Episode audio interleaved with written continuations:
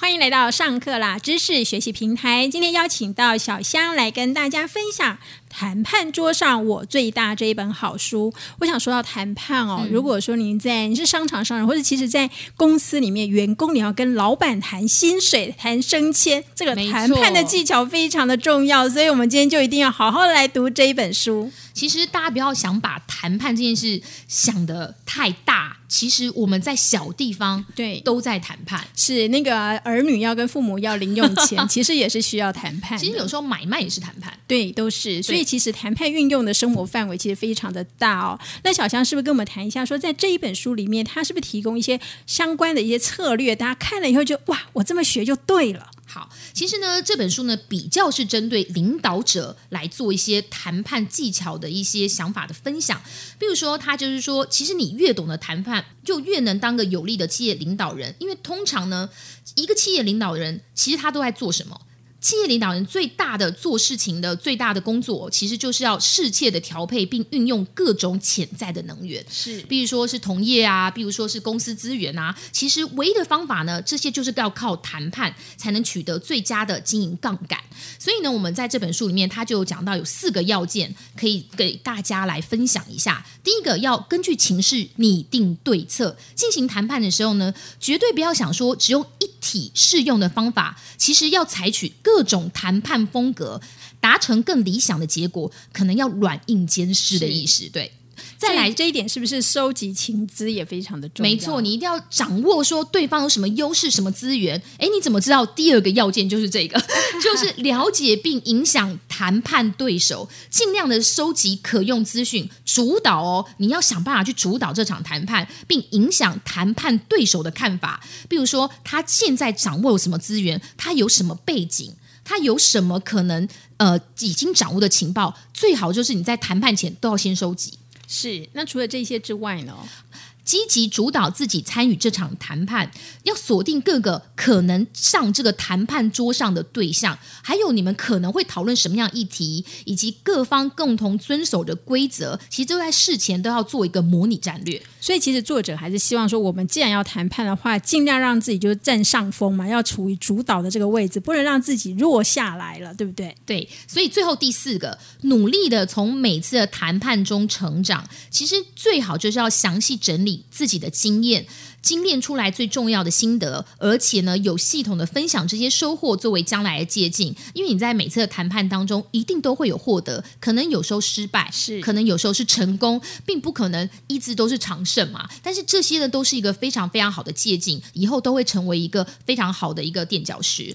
对，其实有了这四个策略要件，我相信大家在谈判桌上你就会比较有胜算。但是每一次的经验都是很值得学习的。那当中呢，其实作者应该还是有告诉大家有一些比较关键的思维哦，这些非常的重要，因为能掌握这些关键思维的话，对于你上谈判桌上就非常的有帮助。对，其实呢，这个作者里面就有分享到说，如果你想在谈判的过程中影响对手的话，其实有两种方法。第一种方法呢，是一定要让对方相信哦。继续进行谈判才会是符合对方的利益。其实这种方法呢，通常是适用在诶，如果你你自己所处的条件没有这么呃优势的时候，你就要想办法让对方相信说，继续进行谈判才是符合对方利益的。也就是说，在在这个空间当中，你尽量去用时间争取这个空间，让你的优势能够跟他并驾齐驱，这是影响一。另外一个第二个影响的方法呢，只是说你要让对方想办法让他认同，说自己提出的条件才是最佳的解决之道。当然，这就是要适用于沟通，去说服他，让他能够认同。哇，你的方法好，我们来共同遵守。所以有了这两个关键思维，我们才有办法攻敌制胜，真的是非常重要。不过，其实我觉得一般人在看书哦，除了看这些理论的一些，还有一些做法之外，其实有实际的例子可以来说明哦，怎么样子在谈判桌上可以赢过对方是非常重要。这是不是请小夏也可以跟大家举例？对，我其实在这个书里面就讲到了一个例子，其实他就是说，常常我们遇到的谈判呢，并不一定是我方跟敌方，有时候你跟主管也是一种谈判。譬如说，高阶主管呢，可能想要引进一套器材，或是做一个预算，但是他又怕这个预算太高的时候，你该怎么办？高阶主管这个时候可能想按兵不动，也不愿意说到底要不要投资。例如说。有个四百万美元的预算好了，你很想要购买这套软体，你要怎么样说服这个主管，让他下这个决定说，哇，我买这个四百万美元的软体是绝对值得的。第一阶段，其实呢，你可以把整个系列拆成三个架构，比如说，你就可以跟高阶主管讲说，哦，我要完成基础架构，要要价一百五十万美金。你你这样懂我意思吗？就是把四百万美金这个预算案呢，拆成第一阶段只要。一百五十万美金哦，那你第一阶段一百五十万美金，哎，主管肯定想想，哎，一百五十万美金好像感觉还不错。其实你重点是你买了一百五十万美金后，你就必须要买完这四百万，这就是技巧哦。对，这就是技巧。所以呢，呃，你就可以把它变成说一个系列，把它变成说，你不要一口气去跟人家喊价说，哦。老板，我一下子就要花四百万，你可能先说哦，我要一百五十万，后来再要一百万，最后呢再要一百五十万，哎，这样凑起来就四百万了。另外还有几个常用的方法，比如说你可以提出最低成本的先导计划，证明说这项措施能够的确带来收益。你可能一开始先呃做一个比较低成本的一个建制，然后发现说这的确这个建制是能够带来收益，以后它再慢慢的进行接下来说哦，我可能要买哪一套系统，其实这都是一个谈判。好，我们刚刚提到说要掌握谈判的情势哦，这个情势其实我觉得在什么地点谈判非常的重要。以前我就听人家讲过，说你要分手最好在麦当劳，因为反正两边两个吃炸鸡的模样都很丑，你就不会有舍不得的感觉。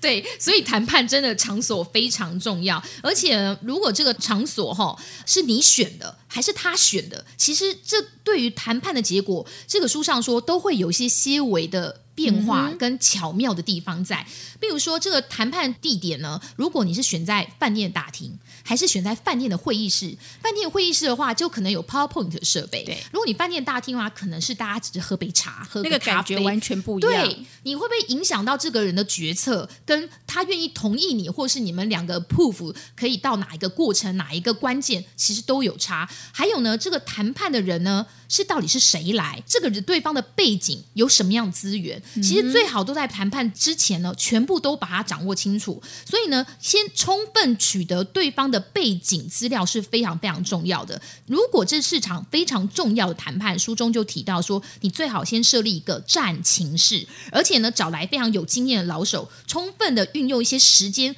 赶快去进行所有人物背景的所有资料研究。然后你把这些资料呢融会贯通之后，你就会知道你自己有什么样的把握，你有什么样的资源，你有什么样的剑。在你手里面，其实到时候上谈判桌上来说，其实都对你来说会有往你有利的方向走。对，其实学好谈判哦，不管是在家里面跟家人，或者说在职场上，你跟主管、跟你的员工，其实呃，能够做好谈判，都是可以帮你做好加分的。以上就是我们帮大家揭露有关谈判桌上我最大的重点内容。如果你对这本书有兴趣的话，也可以上乐天 Kobo K O B O 网站了解详细内容。